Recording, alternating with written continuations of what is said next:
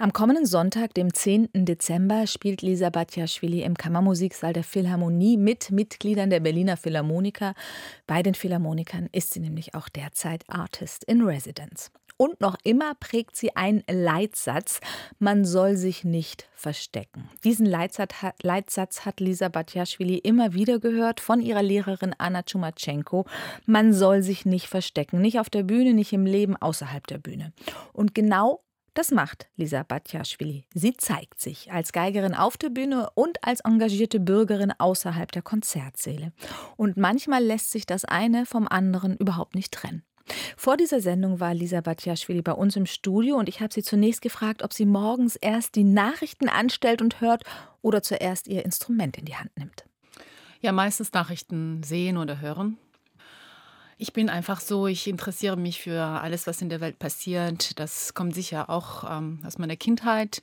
Als ich ganz klein war, war ja diese Zeit ähm, Ende der Sowjetunion, Umbruch äh, in diesen Ländern, in Georgien, große großer Kampf für Freiheit, Unabhängigkeit. Und ich bin wirklich geprägt worden von dieser Zeit. Ein Teil meiner Familie und meinen Freunden waren auch sehr politisch engagiert. Und als wir aus Georgien geflohen oder nach Deutschland gekommen sind, war ich elf, zwölf Jahre alt und und das war die Zeit, wo mir diese gesellschaftliche oder politische Situation ganz klar war, weil wir sind in Deutschland angekommen und am nächsten Tag fing der Bürgerkrieg an in Georgien. Das war die erste große Unruhe nach dem Zerfall der Sowjetunion und das habe ich noch so stark in Erinnerung.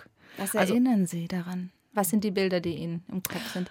Also es ist natürlich so, dass die, diese große Kollaps der sowjetischen Zeit führte dazu, dass die ganzen Republiken äh, versucht haben, ihre Unabhängigkeit aufzubauen. Aber das hat viele, viele Jahre gedauert, bis man überhaupt ein System gefunden hat und überhaupt Gesetze äh, und ein Land wieder aufbauen musste eigentlich ähm, von Null auf. Und diese Zeit der Unruhe und dieser Unsicherheit fing natürlich damit an, dass es den Menschen ganz, ganz schlecht ging. Also es gab teilweise auch nichts mehr zu essen und große Kriminalität und Korruption und alles, was in den 90er Jahren diese Republiken geprägt hat und besonders Georgien.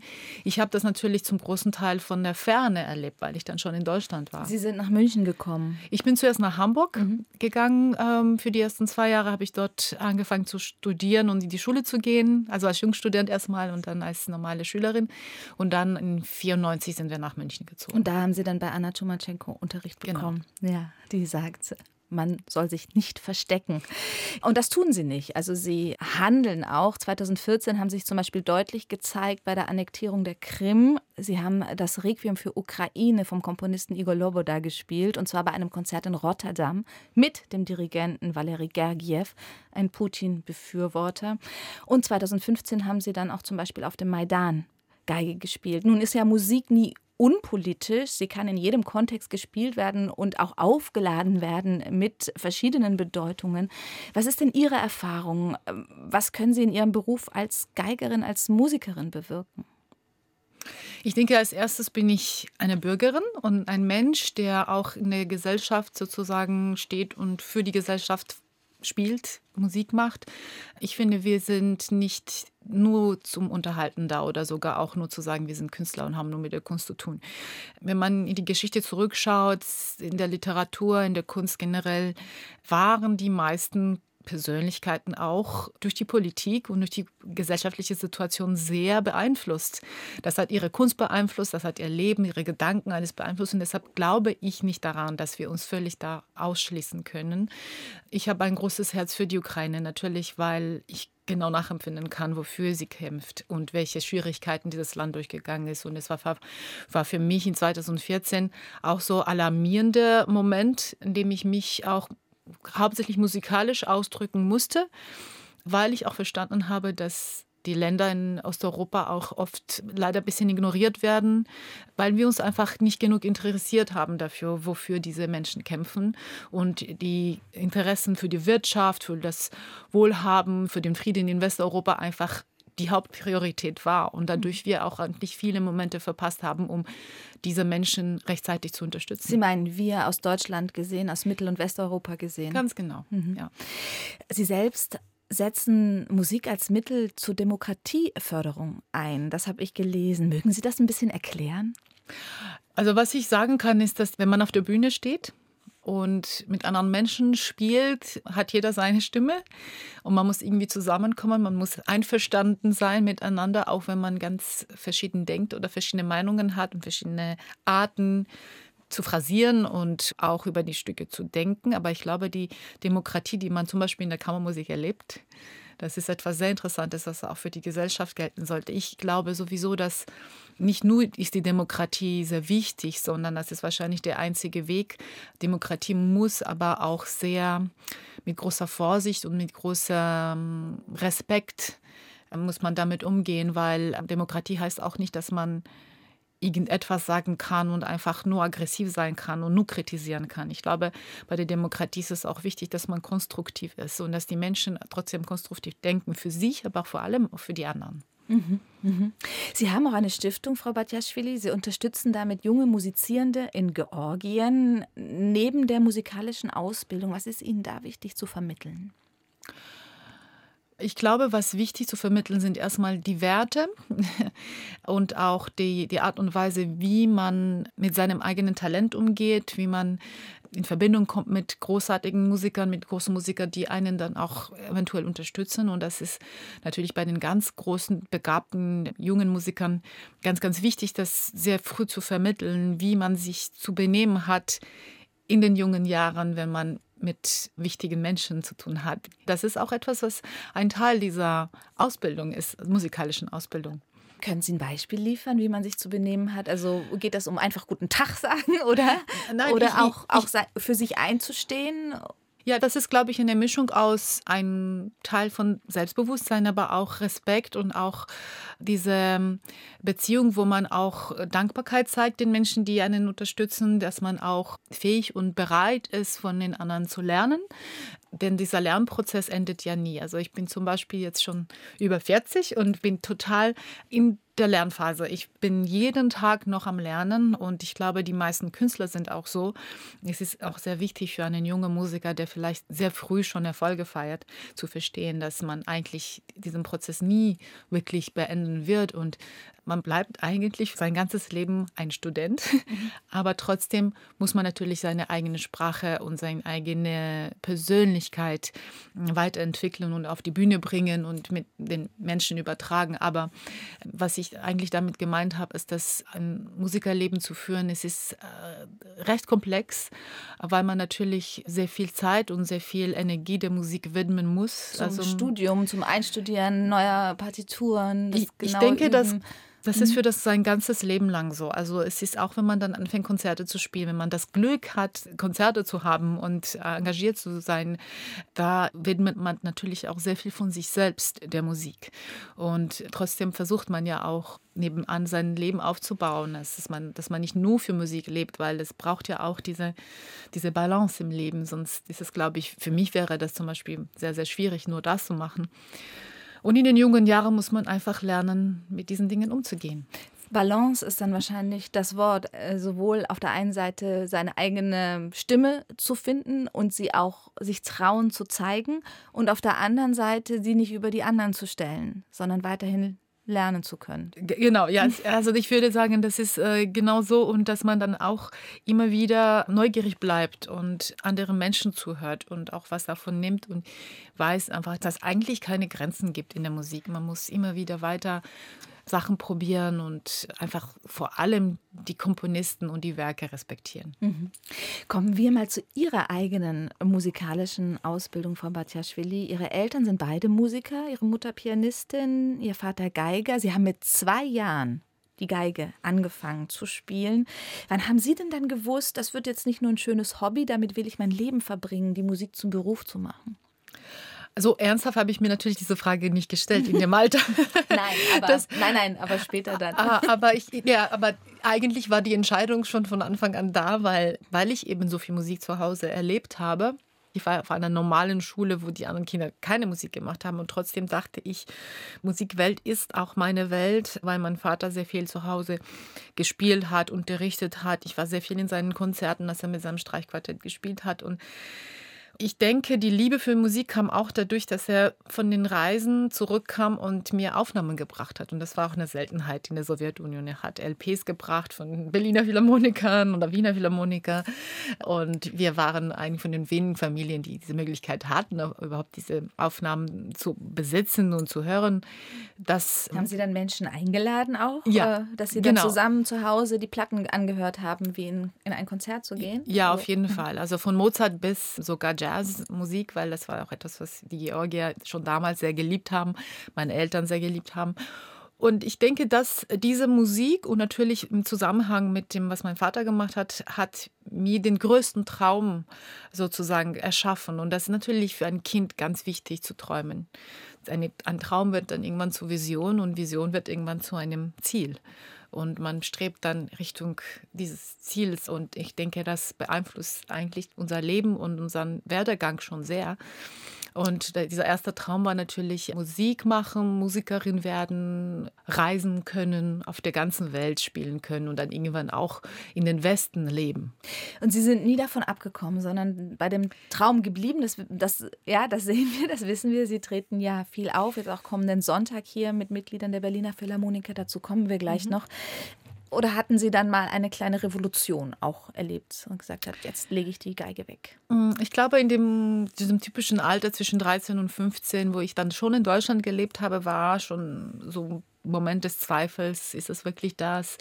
Wie weit werde ich kommen? Aber Gott sei Dank war mir eigentlich die, die größte Schwierigkeit dieses Berufes nie wirklich bewusst gewesen, weil ich eigentlich auch wusste, meine Eltern sind nach Deutschland gezogen, um mir bessere Ausbildung zu ermöglichen vor allem. Also ich nehme diese Verantwortung, also nicht negativ gemeint, sondern eher positiv gemeint, diese Aufgabe tatsächlich auch alles zu probieren, damit es auch damit klappt. Also, dass ich dann erstens meine Eltern nicht enttäusche, aber auch vor allem mich nicht enttäusche, weil ich wusste natürlich, was wir getan hatten, dass wir unsere Heimat verlassen hatten, um eben diesen Weg zu gehen. Schwierigkeiten, die größten Schwierigkeiten des Berufes, welches sind die? Ich glaube, angefangen von der, ganz ehrlich gesagt, von der Konkurrenz, die es gibt, die es damals schon gab, wo ich dann 15, 16 Jahre alt war und verstanden habe, dass es sehr viele andere Menschen gibt, die sehr gut Geige spielen. Dann natürlich ja dieser physisch anstrengende Teil des Solistenlebens, Reisen, fit sein auf der Bühne, also alles, was dazu gehört. Mhm. Und dann auch natürlich die, dieser Moment, an dem man dann entscheiden muss. Also möchte man zum Beispiel eine Familie gründen und wie funktioniert das dann? Sie haben Kinder. Ich habe mich, ja, ich habe mich für Kinder entschieden, weil das war auch etwas sehr Intuitives und sehr stark empfundenes, dass ich einfach darauf nicht verzichten konnte und wollte. Und habe dann erst danach verstanden, dass es ja wirklich schwierig ist, aber andererseits Familie nicht zu haben, wäre einfach keine Option. Nein. Ja, wir haben jetzt ein Stück, da spielen Sie zusammen mit der Pianistin Alice Sarah Ott eine Romanze von Clara Schumann, die ja achtfache Mutter gewesen ist. Was geben Sie uns mit zum Hören zu dieser dritten leidenschaftlich schnellen Romanze, Opus 22? Ja, viel Romantik, viel Liebe, Zärtlichkeit. Also diese Frau war natürlich unglaublich. Wie gesagt, sie hat so viel geschafft und so viel auch für Robert getan und sie hatte natürlich Robert auch, Schumann, ihren Mann. Robert mhm. Schumann und, und natürlich auch ihre Beziehung zu generell zur Musik und ihr Leben war wirklich verrückt. Also kann man wirklich sagen. Aber trotzdem hat sie natürlich diese Zärtlichkeit mit diesem weichen Teil ihrer Persönlichkeit in diese Romanzen eingesteckt und die sind wirklich wunderschön.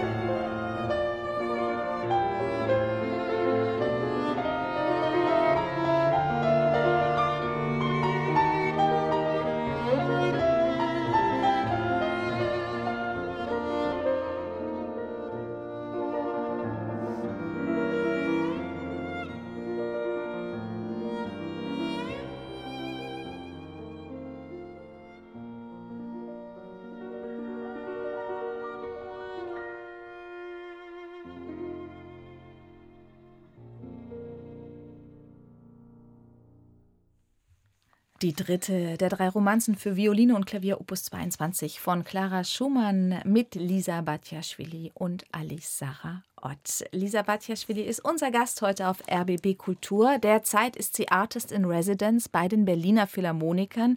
Frau Batjaschwili, was bedeutet das in dem Fall Artist in Residence?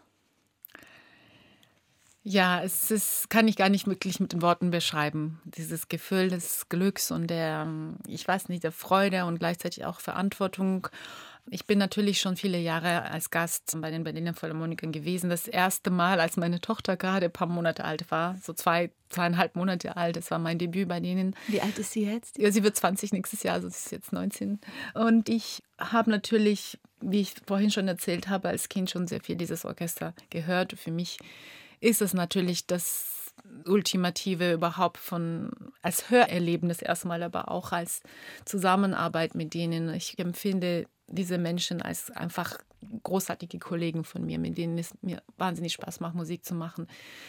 Ein phänomenales Orchester und dieses Jahr ist natürlich dann, haben wir die Möglichkeit auch nicht nur Violinkonzerte zusammenzuspielen, sondern auch Kauermusik und auch in kleineren Gruppen auch besondere Projekte zu machen. Ein besonderes Projekt, was natürlich auch für mich als Georgierin ganz, ganz wichtig und ganz besonders ist, ist das Europakonzert, was im Mai kommt. Das wird nämlich in Georgien stattfinden und auch das erste Mal für Georgien, dass ein großes Orchester aus Europa zu uns kommt. Und ich glaube, das wird wirklich ein historischer Moment sein. Und traditionell übertragen wir auf RBB Kultur auch immer das Europakonzert. Wir reisen da mit, mit unserem Aufnahmeequipment. Ja, wunderbar. Dann sehen wir uns alle dort. Das freut mich auch sehr.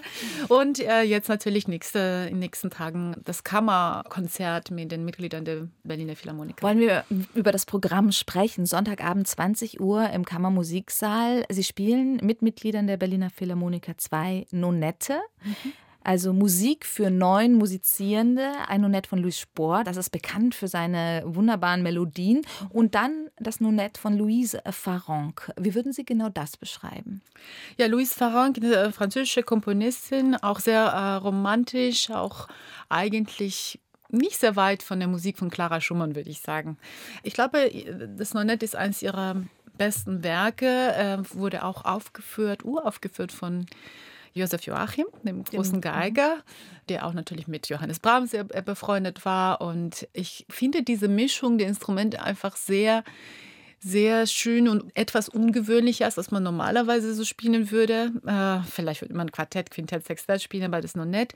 Man hat eben vier Bläser und fünf Streicher und irgendwie klingt das schon fast wie ein kleines Orchester. Aber mhm. trotzdem ist das natürlich schon noch Kammermusik und jeder hat seine Stimme und beide Werke, sowohl Louis Spohr als Louis Farranc, sind sehr optimistische und fröhliche Werke. Es ist auch etwas, was wir, glaube ich, momentan sehr brauchen in dieser eher düsteren Zeit. Das ist das Repertoire, was nicht sehr viel gespielt wird. Und für mich zusätzlich war das noch eine Möglichkeit, weil ich eben viele Freunde dem Orchester habe, auch sowohl mit Bläsern als auch mit Streichern in einem Konzert zu arbeiten.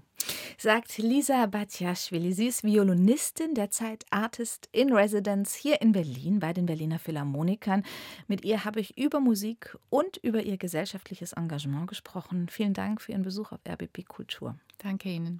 Und am kommenden Sonntagabend, dem 10. Dezember, spielt Lisa Batjaschwili mit Mitgliedern der Berliner Philharmoniker im Kammermusiksaal. Nonette, wie gehört, von Louis Spohr und Louise Farranc. Und es gibt noch ein paar Karten, noch welche für 40 Euro und für 19 Euro. Und Menschen unter 30 zahlen 15.